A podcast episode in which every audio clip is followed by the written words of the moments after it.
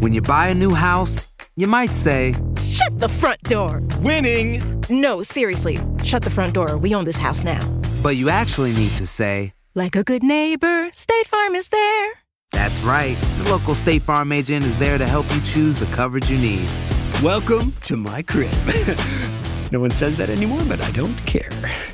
So just remember, like a good neighbor, State Farm is there. State Farm, Bloomington, Illinois.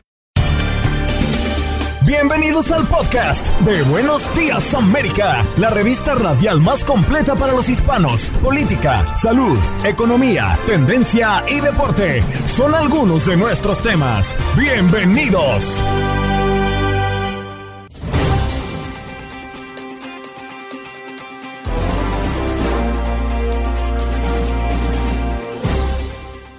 Hola, soy Andreina Gandica y este es el podcast de Buenos Días América. Esta mañana conversamos con nuestro periodista desde la Casa Blanca, Edwin Pitti, para hablar de cuál sería el impacto de que Estados Unidos le recortaran la calificación de su deuda si el Congreso y Biden no logran un acuerdo antes de junio. El techo de la deuda la conversamos esta mañana con nuestro periodista. Y en este programa también conversamos del microteatro. Maite de la Torre, directora de programación de Centro Cultural Español, y Catalina Álvarez Watson, actriz y escritora de Confesiones, nos viene a hablar de esta modalidad de teatro, donde están ubicados en el sur de la Florida, y de esta obra llamada Confesiones. Y en nuestra sección de turismo, Otto Varela, administrador de Descubre Costa Rica, para hablarnos de los beneficios y de lo que no debemos perder a la hora de visitar Costa Rica. Aldo Vidal Sánchez con los deportes para hablar de la derrota del Miami Heat anoche en Boston. También nos habla del béisbol de las grandes ligas y muchos deportes como el fútbol en lo internacional y lo que pasa en México. ¿Qué pasó? Las noticias relevantes. Las historias destacadas. El resumen de lo más importante. Estos son los titulares. ¿Cómo un default de Estados Unidos afectaría el dólar y las remesas hacia América Latina? El dólar es la moneda suprema, la que más usan como reserva los países del mundo y en la que transa buena parte del comercio mundial, pero algunos expertos creen que se debilitará si Estados Unidos cae en un inédito default y eso impactaría a su vez las remesas hacia Latinoamérica. Ken Paxton, el controvertido fiscal general de Texas que quiso revertir las elecciones de 2020, será sometido a, a, un impeachment en una decisión unánime. Una comisión de investigación de la Cámara de Representantes estatal de mayoría republicana que había estado indagando discretamente a Paxton durante meses recomendó llevar a juicio político al fiscal de mayor rango en Texas. El presidente mexicano Manuel López Obrador le pidió a la comunidad hispana de Estados Unidos que no voten por los que persiguen a migrantes y calificó a los republicanos de hipócrita. El equipo del gobernador de Florida afirmó que en 24 horas se recaudaron 8.2 millones de dólares para la campaña. Ojalá y los hispanos no le den ni un voto, es lo que dice López Obrador. En más información, pánico en pleno vuelo. Pasajero abre la puerta de emergencia de un avión poco antes de aterrizar, cuando faltaban apenas 656 pies para que el avión tocase la pista de aterrizaje. Un pasajero abrió la puerta manualmente, lo que provocó una brutal corriente de aire dentro del aparato. Nueve personas necesitaron atención médica. Escuchen esto, tiene 13 años, una maestría y está a punto de graduarse como químico farmacológico. Y la historia del niño genio mexicano, pues la tenemos aquí. Ian Emanuel González Santos es un niño de México que se convirtió en biólogo molecular más joven del mundo al obtener su maestría a los 12 años de edad. Wow. Wow. Y bueno, más información también, niñas de nueve años como esposas y una orgía transmitida por videollamada. Es el nuevo caso contra el líder mormón Samuel Bateman.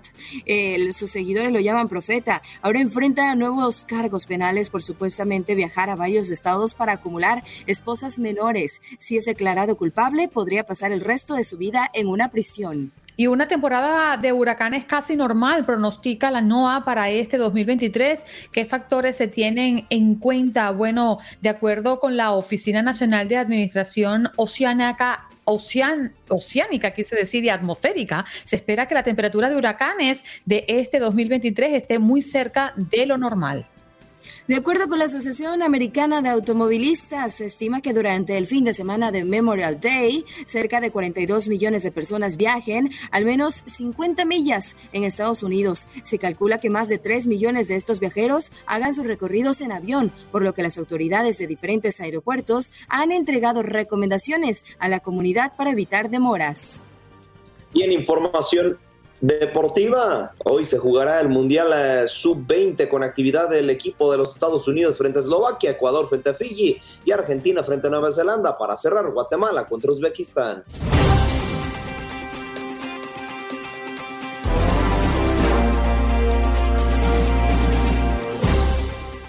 Vámonos de inmediato a recibir a nuestro periodista desde Washington, D.C., Edwin Pitti. Muy buenos días, compañero. Información desde la Casa Blanca. ¿Cómo estás? ¿Qué tal, Andreina? ¿Cómo estás? Un gusto saludarte y poder estar aquí compartiendo con ustedes un poco de la información que acontece desde la capital política del mundo hoy viernes, un día cuando la ciudad está bastante lenta debido al hecho que ya varios congresistas están en receso y la mayoría de los empleados federales empiezan pues a disfrutar de lo que es el fin de semana largo por el día feriado, el día de los caídos, el Memorial Day como se le conoce en inglés. Pero Andreina, sin duda alguna, el tema que acapara titulares está relacionado con el bendito tema del techo de la deuda. Y digo bendito tema porque es una negociación que lleva meses, es una negociación que definitivamente pinta la problemática con el partidismo que se está tratando el tema y no poniendo la verdadera necesidad del país en temas económicos sobre la mesa, partiendo de esa premisa. Eso estaba pautado para finiquitarse en el mes de febrero y eso pues lo extienden para que entonces la fecha del primero de junio se convierta en ese día para que el país pueda evitar lo que ya muchos expertos catalogan como una crisis económica que podría ser inevitable si no se logra ese acuerdo antes del primero de junio. ¿En dónde estamos ahora mismo? En las últimas semanas, negociadores de la Casa Blanca y de la Cámara de Representantes, que hay que recordar está controlada por el Partido Republicano, liderada por Kevin McCarthy, han estado en conversaciones y no se había logrado absolutamente nada. Pero como una manera de mantener las cosas en calma, siempre se hablaba de estamos en la dirección correcta, estamos logrando pequeños pasos aquí y allá, pero la verdad es que ese acuerdo todavía no se da y la situación se podría complicar mucho más tomando en cuenta que ahora están en receso, pero sí es importante recalcar, Andreina, que las negociaciones todavía se están dando entre la Casa Blanca y el Congreso. Se está hablando que en cuestión de tres días se podría dar ese acuerdo, ya que el propio presidente Joe Biden ha dicho que aunque hay mucha discordancia en muchos puntos que son clave, en lo que sí todos están de acuerdo es que el país no va a entrar en lo que se conoce como default. No van a dejar que Estados Unidos alcance ese punto donde no pueda pagar sus deudas. Y eso es gravísimo porque estamos hablando que no se le podría pagar el salario a empleados federales, incluso los soldados militares tampoco recibirían su pago mensual. Estamos hablando que personas que reciben mensualmente su cheque de seguro social, que son más de 60 millones en este país, no estarían recibiendo su beneficio. Es, algo gravísimo. Entonces, por eso estamos pues a la espera de que en, los próximos minutos eh, salga información nueva sobre esta negociación, porque ya en horas de la mañana, como estuvimos reportando para Despierta América y en La Voz de la Mañana, nuestro programa en VIX eh, Streaming, eh, ya reportes sugieren que hay dos puntos en que se ha logrado un acuerdo por el momento. El primero sería elevar el techo de la deuda por los próximos dos años, pero sí incluyendo límites en el gasto público, que es lo que los republicanos han sido muy enfáticos.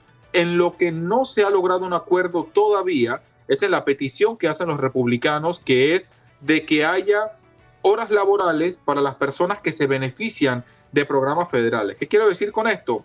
Que los republicanos quisieran que los adultos entre las edades de 18 a 55 años y que reciban cupones de comida tengan que trabajar al menos 20 horas a la semana. Es una de las peticiones que están haciendo los republicanos. La Casa Blanca no ha estado muy de acuerdo porque lógicamente cada situación es diferente, pero los republicanos sí consideran que se está abusando del sistema, que ya el mismo está saturado y que es hora que la Casa Blanca se amarre los pantalones para incurrir en recortes que puedan ser beneficiosos para la economía del país. Andreina.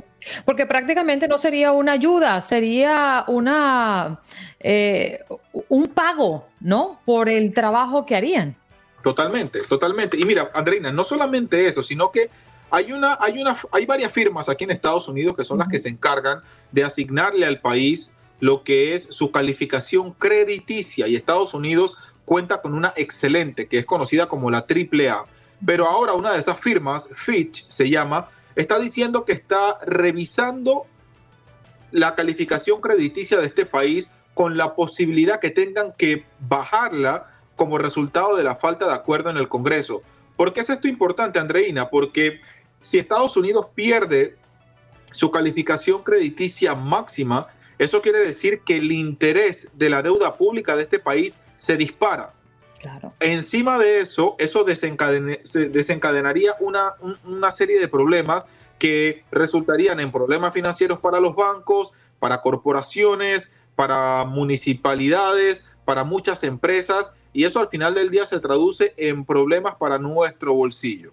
Entonces vemos cómo esta falta de acuerdo en el Congreso va mucho más allá de simplemente un tema partidista para elevar el techo de la deuda, sino que realmente hay una problemática latente que la propia secretaria del Tesoro, Janet Yellen, ha dicho que no hay que esperar hasta el primero de junio. Las repercusiones se podrían ver tan pronto como mañana y eso de verdad nos, debería poner a todos a pensar. Eddie, eh, te despido, el tiempo se nos ha acabado, pero ojalá salga humo blanco muy prontito por el bien de todos nosotros y de esta nación. Un abrazo para ti esperemos que así sea. Un abrazo para ti también y que tengas un excelente fin de semana. Igual, gracias por tomarte el tiempo. Edwin Pitti, nuestro periodista desde Washington, D.C., hablándonos de lo que es noticia en la Casa Blanca. Por supuesto, el techo de la deuda es lo primordial ahora.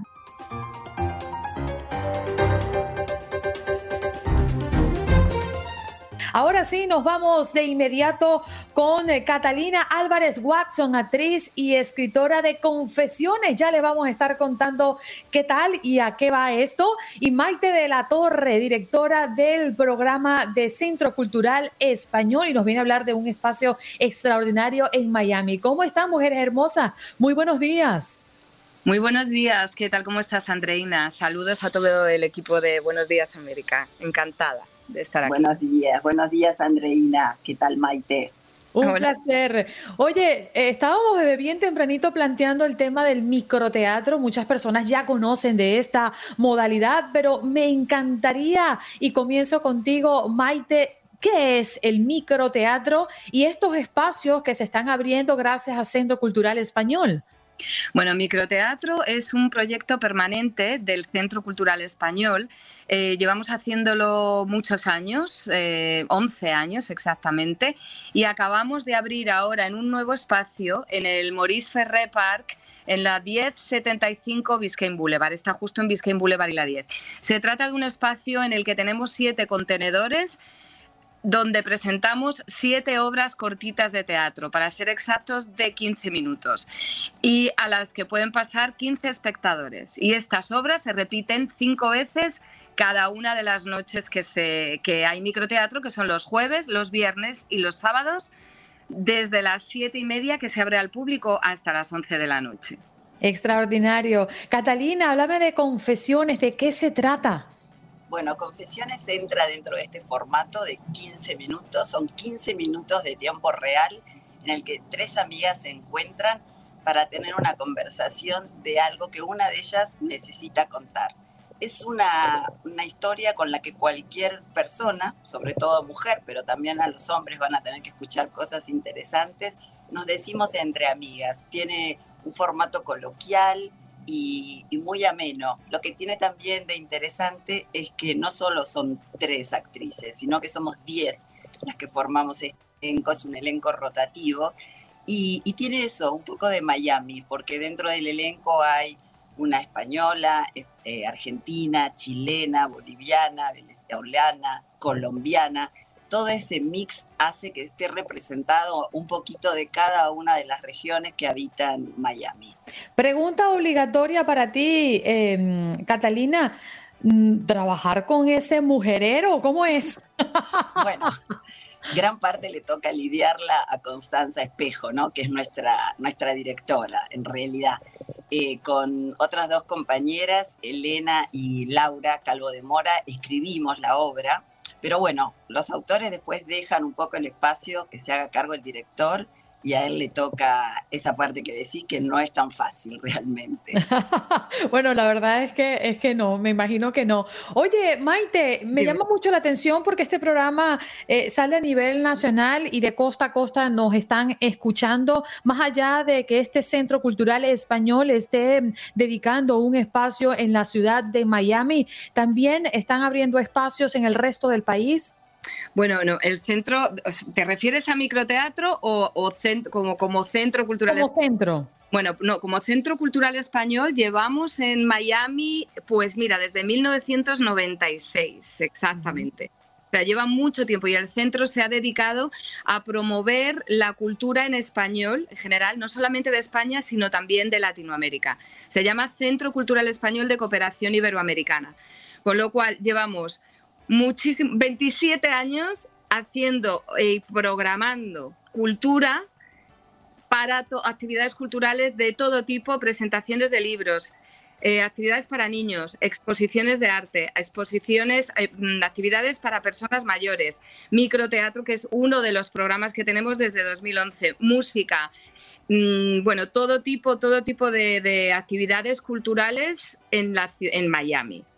Es el único centro que hay en Miami, o sea, en Estados Unidos, porque en los otros, en otras partes hay institutos Cervantes. Como centro cultural de España es el único que hay en Estados Unidos de momento. En Washington también tienen como un pequeño centro, pero como centro cultural solo existe en Miami. Son alianzas, pero yo, yo propongo, yo creo que la audiencia también me va a apoyar en esto. Hay que pedirle al Centro Cultural Español que se expanda y que nos visite y que se establezcan en Nueva York, en ciudades donde hay tantos hispanos como en diferentes ciudades de Texas, en Chicago, en Los Ángeles. Una propuesta firme, Maite, para que te la lleves esta mañana. ¿Cómo no? Encantada de la vida.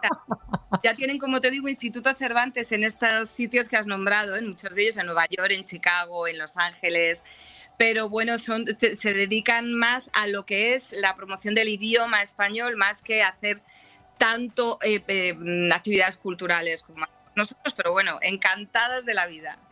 Nos encantaría, Catalina, despedirlas con la invitación abierta para los que están en Miami, puedan ir a ver confesiones y ese mujerero bello, porque ya las vi en las fotografías. Totalmente. También le agradecemos al Centro Cultural Español. Entiendo lo que dices del resto del país, pero bueno, Miami también está, después de la pandemia, haciendo este cambio que muestra mucho más que playa, centros comerciales y buenos restaurantes. También hay mucha propuesta cultural y bueno, y una de estas es la del Centro Cultural que apostó por este microteatro en un lugar precioso que realmente vale la pena conocerlo de día y de noche vernos a nosotros. Está exactamente entre el Frost, el Pérez Museum y la arena. Los hits que tanto ahora se escuchan por ahí, bueno, ahora también nosotros desde el microteatro los escuchamos y nos llega ese aliento. Hay siete obras, como nos decía Maite, y una de ellas es Confesiones. Son de 15 minutos, así que cada noche tienen oportunidad de ver más de una. Nos encantaría que vengan a escuchar lo que tenemos para contarles. Seguro. ¿Alguna página web, alguna eh, red social que puedan seguirlos para más información? Sí, como no, mira, miami.com. Esa es la página web de Microteatro la del Centro Cultural, eh, te lo voy a decir en inglés porque se entiende. Miami.org es la página del Centro Cultural, ahí también se puede encontrar y en Instagram es CC Miami y My Miami. Extraordinario. Mujeres, gracias por estar con nosotros este día y nos vemos por, allá en el microteatro. Gracias a ti, a ti. Muchísimos abrazos para ti. Un abrazo. Ahí escuchaban a Maite de la Torre, directora de programación del Centro Cultural Español, y Catalina Álvarez Watson, actriz y escritora de Confesiones. Suena muy interesante, ¿eh? Confesiones. Es la historia de tres íntimas amigas que se reúnen para escuchar algo importante que una de ellas necesita compartir y nosotros queremos escuchar. No nos gusta, pero nos entretiene el chisme. Preparen sus maletas y escojan el mejor asiento. Es momento de darnos una vuelta por Estados Unidos y América Latina, conociendo, viajando y turisteando. Buen viaje América. Y nosotros con las maletas en la mano esperando a Otto Varela, administrador de Descubre Costa Rica. Buenos días, Otto, ¿qué tal estás? Buenos días, buenos días, pura vida, ¿qué tal? ¿Cómo están? Muy bien, felices de agarrar nuestras maletas y decir, ¿sabes qué? Nos fuimos ahora para Costa Rica. ¿Qué tiene que ofrecernos? ¿Cuáles son esos lugares, Otto, que no debemos perdernos? Bueno, para que sepan, Costa Rica es conocido por su naturaleza. Mm. ¿verdad? Como si Costa Rica es conocido como verde. Entonces, lo principal aquí es disfrutar de la naturaleza, sus parques nacionales. Costa Rica tiene más del 25% del país eh, con áreas protegidas, entonces, y disponibles para que las podamos ir a ver. Entre esos parques nacionales, mis favoritos son el Parque Nacional Manuel Antonio, donde por ejemplo tienen diversidad de poder visitar la playa y a la vez la selva donde está llena de animales. Pueden ver osos perezosos, pueden ver monos, pueden ver este, venados, bueno, una gran cantidad de animales, entonces hacen las dos cosas al mismo tiempo. Si les gustan los volcanes, hay parques nacionales donde tienen acceso a volcanes, incluso algunos con cierta actividad. Pueden ver un poco de, de geyser, de, de actividad volcánica, entonces que pueden disfrutar. Las playas, sin lugar a dudas, Costa Rica tiene la bendición de tener playa en el Pacífico y en el Atlántico. Entonces, ya sea que quieran venir a surfear, que quieran playas de colores, arena blanca, agua cristalina o deseen arena volcánica, este, con mucho movimiento. Hay playas para todos los gustos. Lugares que no se pueden perder, Río Celeste. Ese es un río que literalmente es azul, es un celeste, pero es increíble. Es increíble. Y uno camina, camina en el Parque Nacional y llega a un lugar donde se unen dos ríos viene el agua transparente y de repente sale toda celeste. Ver eso es, es increíble.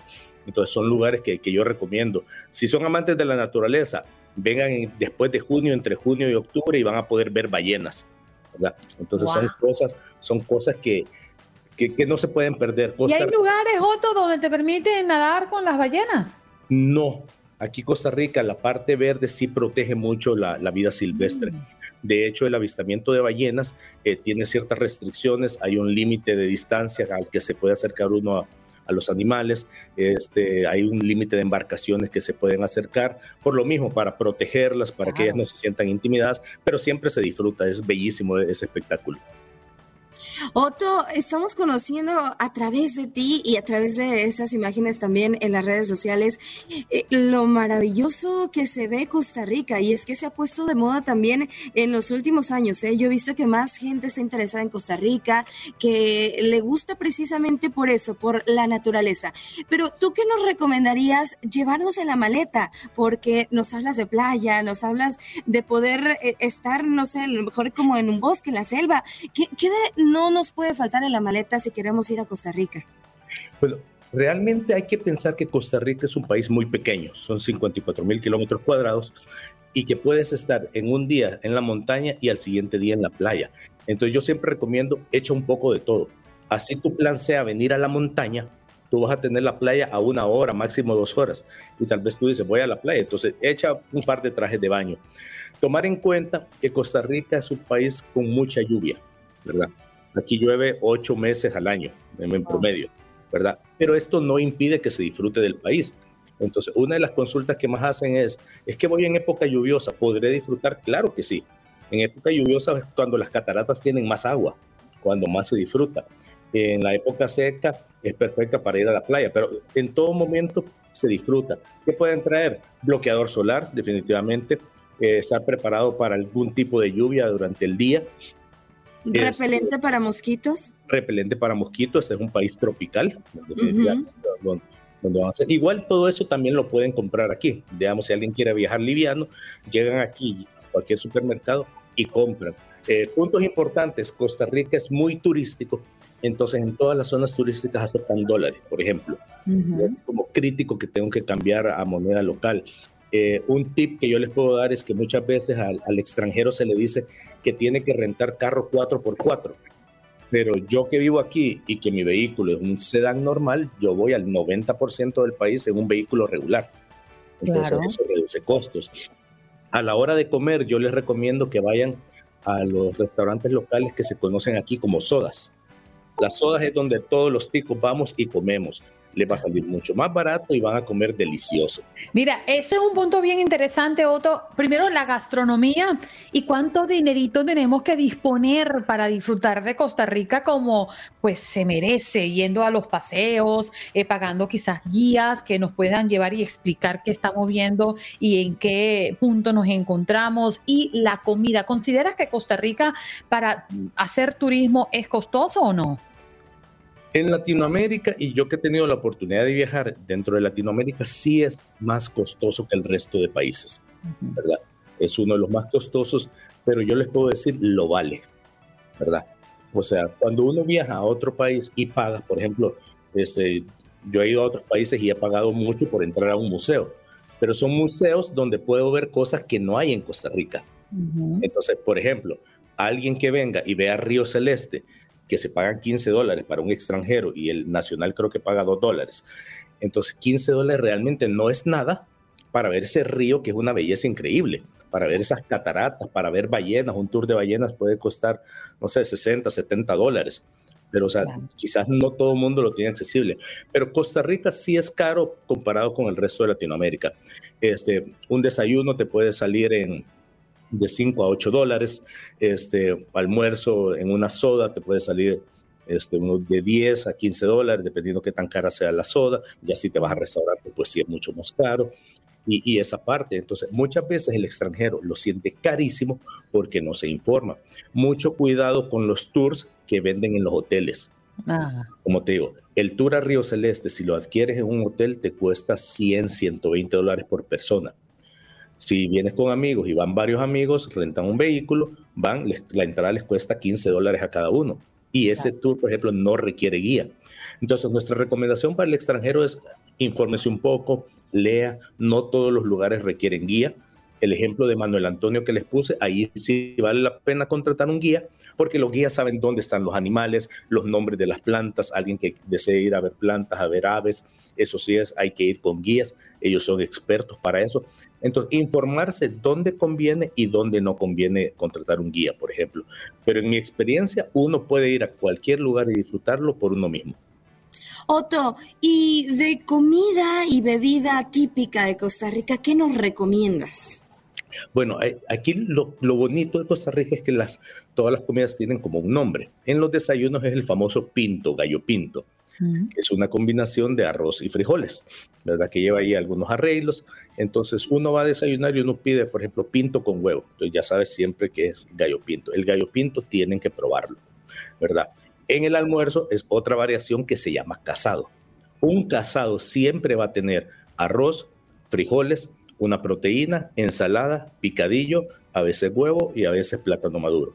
Entonces es fácil porque uno llega a ordenar y dice un casado de pollo un casado de carne, un casado de pescado y ya sabe que viene todo lo demás. Entonces, eso es muy fácil. Mi comida favorita típica de Costa Rica es el chifrijo, que también es arroz, frijoles, eh, chicharrón de cerdo, este, este eh, tomate, este, un poco de limón y es exquisito. Eso, un chifrijo, yo se lo recomiendo, pero así, Eres un malvado, Otto. Nos dio hambre a todos ya. Queremos salir corriendo a buscarlo.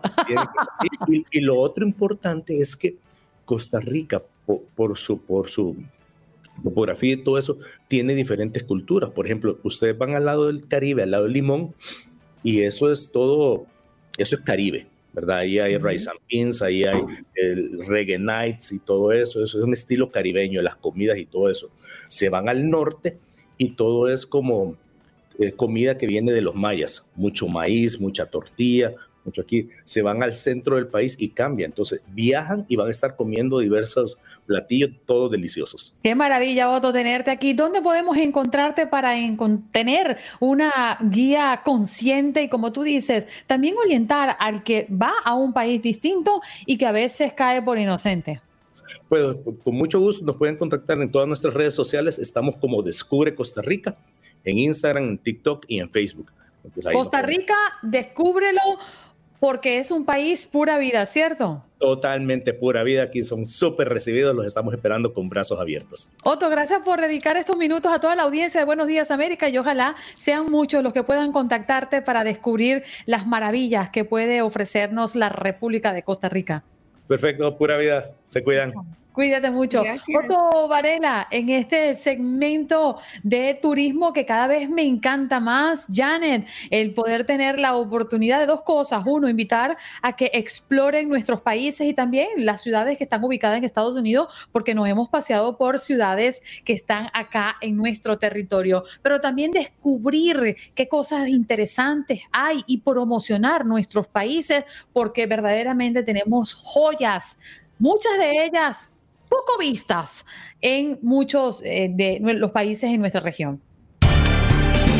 Estás escuchando el podcast de Buenos Días América, la revista radial más completa para los hispanos. Escúchanos en las diferentes plataformas: Euforia, Spotify, TuneIn y iHeartRadio.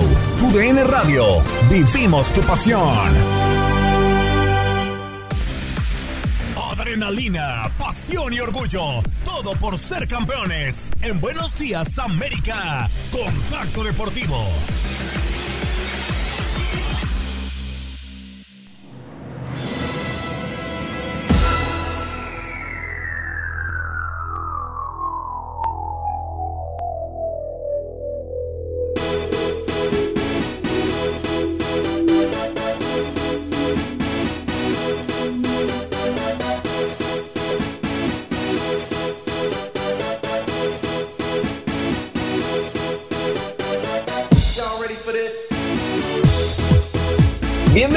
Bienvenidos a este primer contacto deportivo para hablar de lo que está pasando hoy en día en la National Basketball Association. Para los compas dirían por ahí, la NBA, porque ¿qué está pasando? ¿Qué es importante? ¿Qué pasó el día de ayer?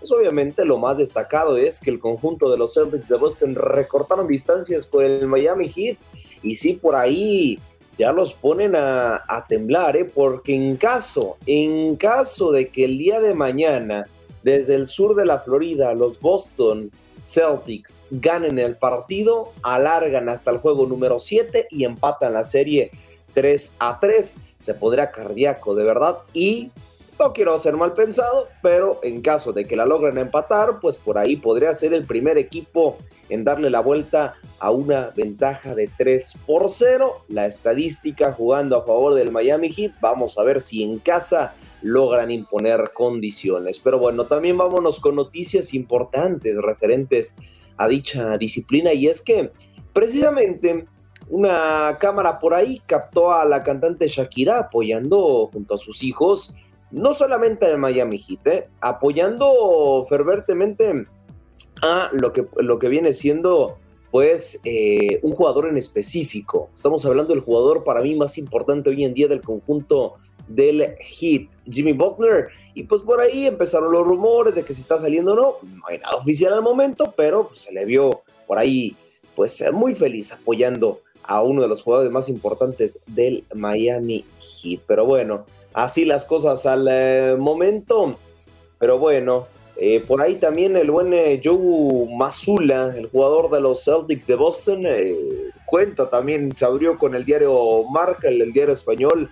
Y pues bueno, este jugador pues fue a una casa de beneficencia en donde dice que pues prácticamente ver que chicas menores incluso de 20 años eh, pues están perdiendo la, están prácticamente perdiendo la vida, dice, y eso aún así es tener fe. ¿Por qué les comento esto y por qué hago esta comparativa? Porque le preguntaron precisamente si pensaban que los Celtics de Boston podían remontar la serie y él comentó eso. no en el sentido de que se puede lograr cualquier cosa, en el sentido de que a veces lo deportivo pues no siempre va por delante, ¿no? Sino que a veces lo más importante es seguir disfrutando del juego y pues no darle tanta importancia de cierta manera a lo banal. Reitero, esas declaraciones fueron meramente por pues una analítica, ¿no? De lo que se debe de clasificar dentro de lo importante y de lo no importante. Al momento, pues bueno, también ayer lo discutimos el caso de Jay Moran, en donde da pues eh, publicaciones polémicas y preocupantes al eh, despedirse de sus eh, familiares. Al momento, pues bueno, parece ser que todo está bien, está con salud, así lo ha reportado el conjunto de los Memphis Grizzlies, porque sí hay que poner un especial renglón a ese tipo de mensajes. Y finalmente, eh, una leyenda de la NBA ya publica su, pues, que es fan eh, de Messi, literalmente dice, te amo y me gustaría conocerte. ¿A qué no creen en qué leyenda está hablando? ¿Qué leyenda de la NBA creen que diría este tipo de declaraciones? ¿Quién más que Shaquille O'Neal? No, para la cadena eh, CB Sports de los Estados Unidos, pues bueno, por ahí uno de los periodistas lo agarra y le dice, oye, ¿cuál es tu pronóstico para hoy? Y luego le empieza a preguntar pues cosas relacionadas al fútbol y le dice, Messi, me llamo el Padino Negro y quiero decirte que te amo, hermano.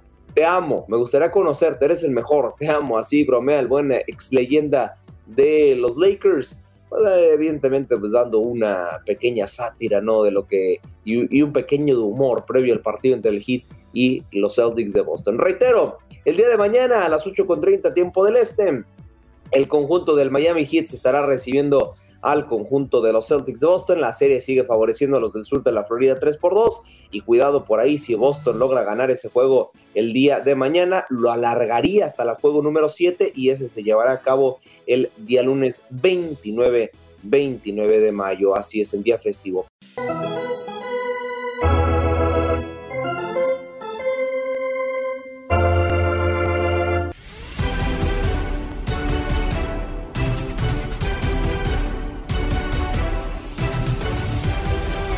Bienvenidos, bienvenidos a este contacto deportivo para hablar de lo que sucede hoy en día en las grandes ligas. Ya saben que nosotros somos la gran casa de esta hermosa liga en los Estados Unidos y Puerto Rico y por supuesto en tu idioma en español. Vámonos ahora sí con las noticias porque Gary Sánchez, así es este experimentado jugador, el dominicano, pues parece ser que tenemos malas noticias para él dentro de los New York Mets. ¿Por qué digo esto?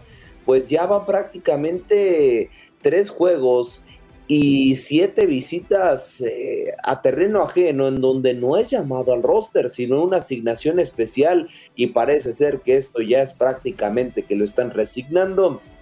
Parece ser que Tomás eh, Nido, el puertorriqueño, eh, estará ocupando su lugar ya que regresa de una lesión, evidentemente es un jugador mucho más joven y pues por ahí tendríamos malas noticias desafortunadas para el caribeño Gary Sánchez. La verdad, buen jugador y creo que encontraría un mejor también lugar dentro de otro equipo de la Major League Baseball. Sabemos que los Mets de Nueva York están en constante competencia interna, ¿no? Pero bueno, Vámonos en más noticias y es que los Atléticos de Oakland estarían forjando una mala racha, ¿eh? Pues prácticamente ha sido un pésimo arranque para este conjunto y bueno, vamos a ver si pues por ahí logra por lo menos recomponer el eh, paso con su reciente victoria, eh, perdón, con su reciente, reciente, perdón, derrota 6 por 1 frente a los Marineros de Seattle pues eh, ya prácticamente es el equipo en perder prácticamente 40 juegos en tiempo récord dentro de los primeros 50. Eh, ha sido técnicamente el peor equipo porque ha sido el que más temprano ha logrado eh, dicha marca negativa, ¿no? Ojalá y ánimo para todos nuestros queridísimos aficionados de los de los Atléticos de Oakland, perdón. Vámonos, vámonos a más noticias. Y ahora en la NHL cambiamos de disciplina porque las estrellas de Dallas dijeron, nice, a, las, a los caballeros dorados de Las Vegas se imponen 3 por 2 de visita, hacen un gran partido y terminan por negarle la oportunidad de jugar la gran final eh, y alargarlo prácticamente al partido número 5. las Panteras de Florida son los eh, otros rivales, los que están esperando ya prácticamente a su invitado para la gran final. Por ahí, pues, el conjunto de las Estrellas de Dallas buscarán darle la vuelta. Reitero, a comparación de la NBA, en la NHL ya ha habido remontadas de 3 por 0, así que no se nos haga raro que el conjunto de las Estrellas logre dar la vuelta a Las Vegas Golden Knights. Dejamos también lo que viene siendo la NHL y vámonos con Roland Garros porque seguimos en fases clasificatorias y ya estaremos empezando lo que viene siendo la primera ronda el día domingo, donde Novak Djokovic estará estrenando frente a Alexander Kovacevic, él nacido en los Estados Unidos, al igual que la representación latina con el buen Guido Pella, frente al francés Kentin Hall. Ahora, ¿Por qué se llama Roland Garros? ¿De dónde viene este nombre? ¿Por qué es el premio más importante de lo que viene siendo Francia? Pues bueno, primero, para empezar, pues por, ahí si te quieres ver medio intelectual, si quieres presumir un poco la pronunciación, Roland Garros, su pronunciación nativa es Roland Garros, así que bueno, vamos a escuchar por qué tiene, por qué tiene este nombre. Nuestra pieza la tiene preparada nuestra compañera Andrea Martínez del origen del Gran Premio de Francia.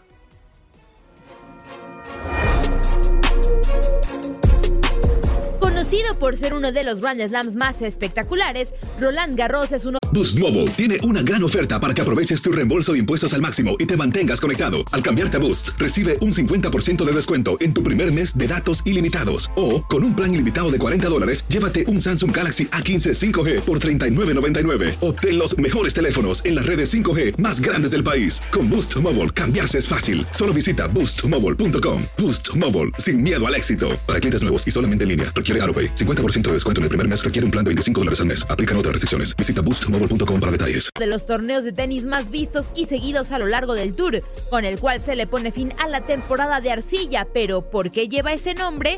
La historia se remonta hasta la Primera Guerra Mundial.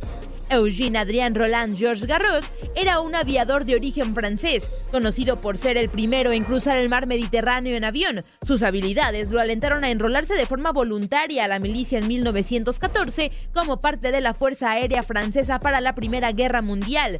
Su creatividad la utilizó para el combate, encontrando la manera de dispararle aviones enemigos a través de las hélices, algo que revolucionó las técnicas de combate. Garros fue derribado y capturado en 1915 por tropas alemanas por tres años. El piloto estuvo dentro de un campo en Magdeburgo con otro piloto, Ansel Marshall, con quien un día robó dos uniformes para que ambos se hicieran pasar por guardias alemanes y pudieran escapar. Lograron cruzar Países Bajos y llegar sanos y salvos a Francia. Tras su regreso, Garros volvió a subirse a un avión de combate para ser derribado en 1918, perdiendo la vida un 5 de octubre, un año antes del final de la Primera Guerra Mundial.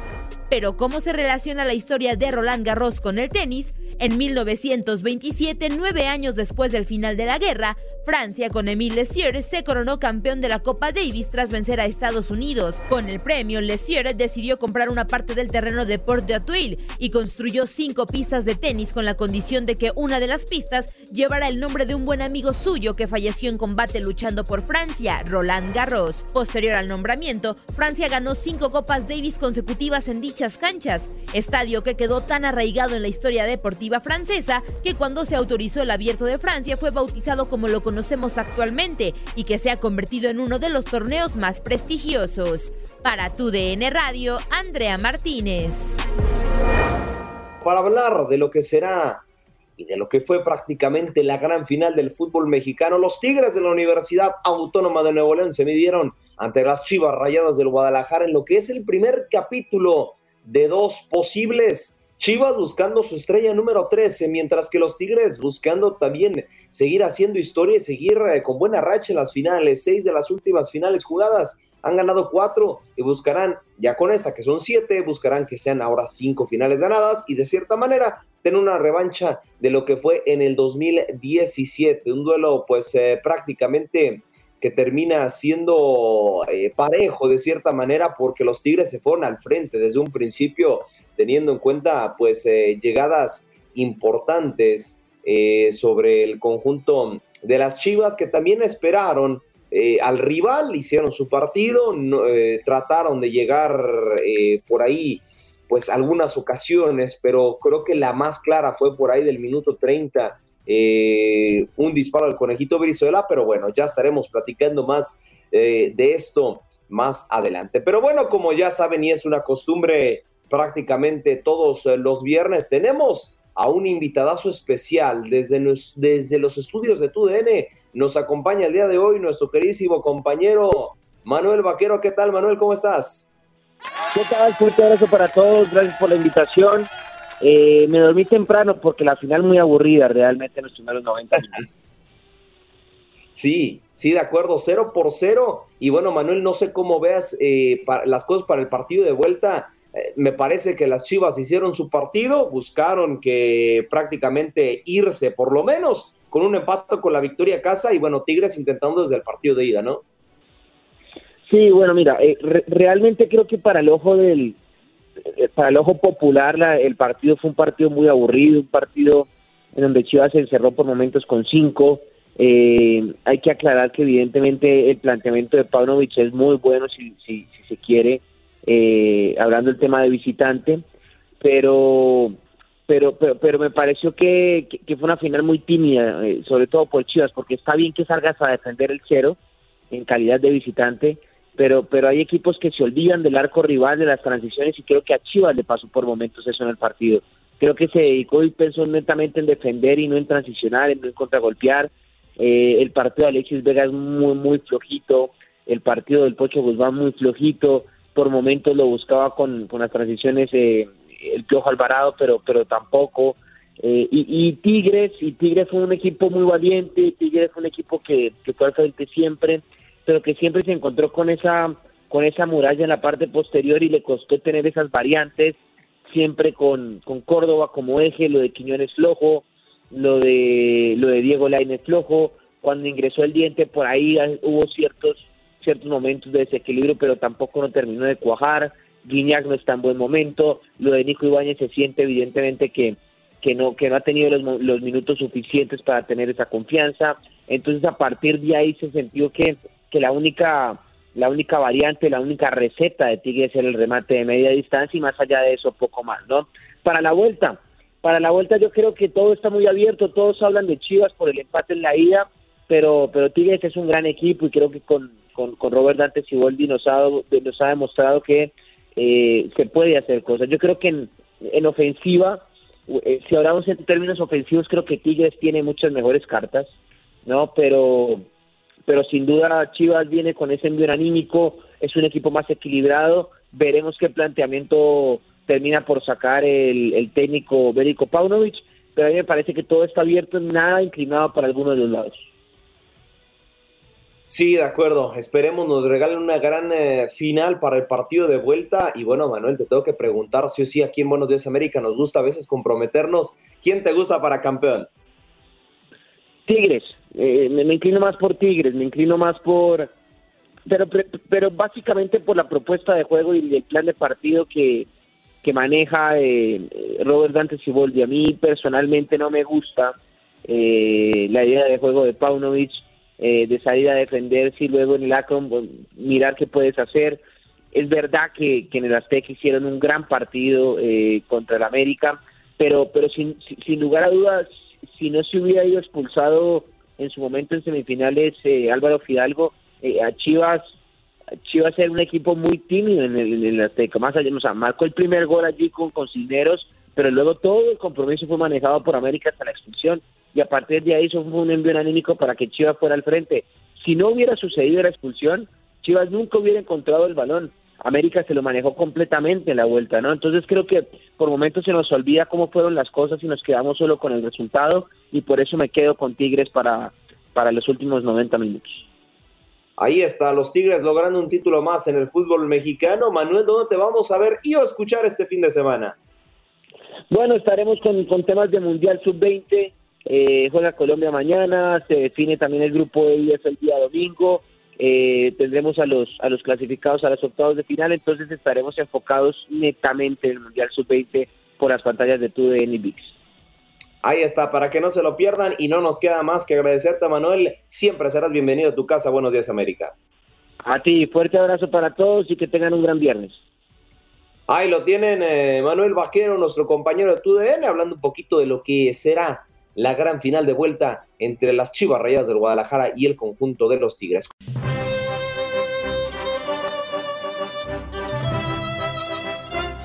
Bienvenidos, bienvenidos a este último contacto deportivo para seguir repasando un poco lo que fue la gran final del fútbol mexicano, el partido de ida que lo viviste a través de nuestra sintonía. Y bueno, un grandísimo equipo estuvo presente en la transmisión del partido, el buen eh, Gabo Sainz, Diego Peña, el mismo Toño Murillo y también eh, el, eh, nuestro queridísimo compañero que estuvo en cancha ahí perfectamente al pie del cañón llevándonos todo el informe pues fue nuestro queridísimo compañero, el buen Zamorita, como le decimos aquí en la oficina, que nos tiene precisamente eh, el reporte de lo que pasó en esta gran final.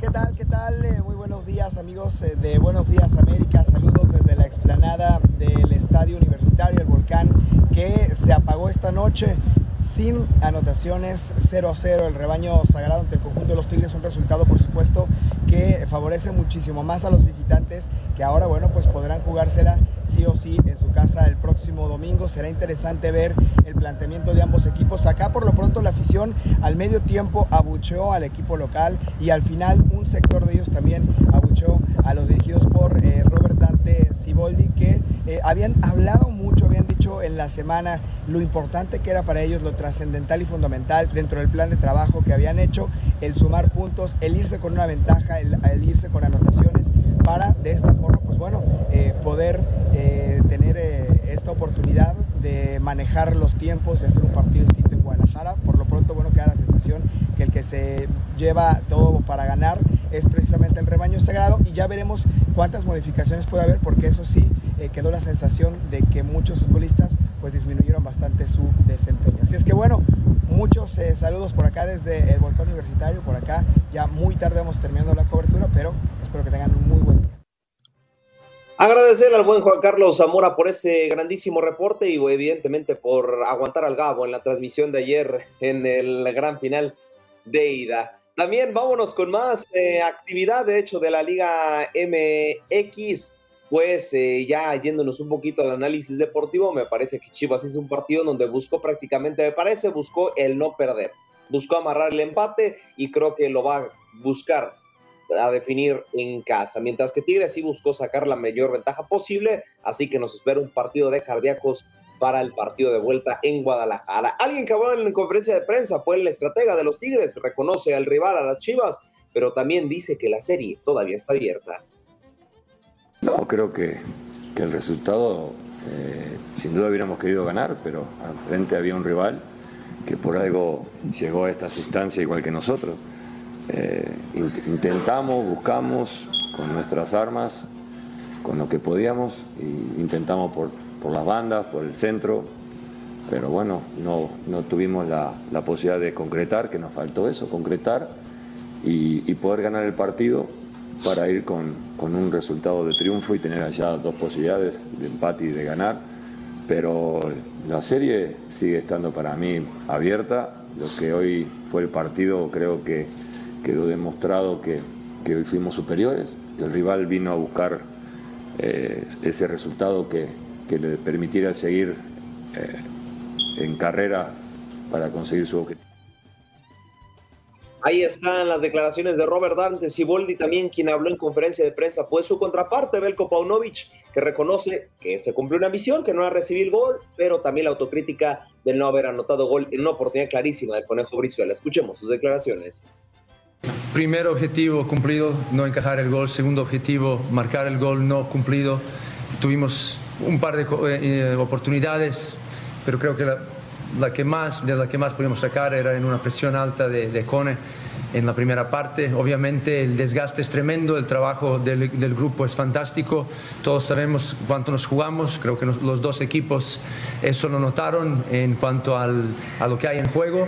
Por lo tanto, eh, primeros 90 minutos em, no completamente satisfechos con, con, el resultado, pero importante no haber encajado el gol y, y ir ya em, preparando la vuelta. Creo que hay poco tiempo y eso, eso hay que aprovechar al máximo, recuperar la gente ahora.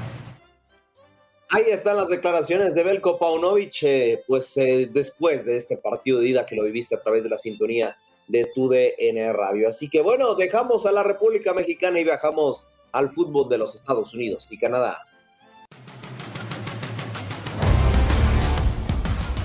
Así es, señoras y señores, este fin de semana habrá actividad de la Major League Soccer, pero, pero, pero, pero, esta ocasión su servidor junto a, bueno, tenemos a gente también de la Major League Soccer en español, junto a Chelsea Carbarcas. Eh, discutiremos de lo que será la previa a la jornada número 14 de la Major League Soccer. Esta entrevista la podrán ver a través de las redes sociales de TUDN Radio y por supuesto esténse muy atentos, muy atentos. Bueno, vamos a regalar varias cosas. Para empezar, el domingo futbolero vamos a regalar un jersey de Chivas, pero también vamos a regalar eh, lo que viene siendo este fin de semana, una dinámica en redes sociales no les voy a spoilear, ya más o menos sabrán por dónde va el asunto, un pase de temporada y ahí les doy una pequeña pista. Si nos siguen desde hace tiempo a través de TUDN Radio, les voy a dar una pequeña pista y creo que les estaré dando la respuesta de qué pase temporal les vamos a regalar. Vamos a regalar un pase de temporada de la liga que me toca cubrir. Así nada más lo voy a dejar. Ustedes ya lo, lo tendrán bajo su imaginación, ya sabrán de qué liga estamos hablando pero le estaremos regalando pases anuales hacia esa hermosa liga de CONCACAF. Así que con esta información estamos cerrando nuestro cuarto y último contacto deportivo. Gracias por acompañarnos en nuestro podcast. Buenos días América. Y recuerda que también puedes seguirnos en nuestras redes sociales. Buenos días AM en Facebook y en Instagram. Arroba Buenos días América. AM. Nos escuchamos en la próxima. Boost Mobile tiene una gran oferta para que aproveches tu reembolso de impuestos al máximo y te mantengas conectado. Al cambiarte a Boost, recibe un 50% de descuento en tu primer mes de datos ilimitados. O, con un plan ilimitado de 40 dólares, llévate un Samsung Galaxy A15 5G por $39.99. Obtén los mejores teléfonos en las redes 5G más grandes del país. Con Boost Mobile, cambiarse es fácil. Solo visita boostmobile.com. Boost Mobile, sin miedo al éxito. Para clientes nuevos y solamente en línea, requiere AroPay. 50% de descuento en el primer mes requiere un plan de 25 dólares al mes. Aplican otras restricciones. Visita Boost Mobile para detalles.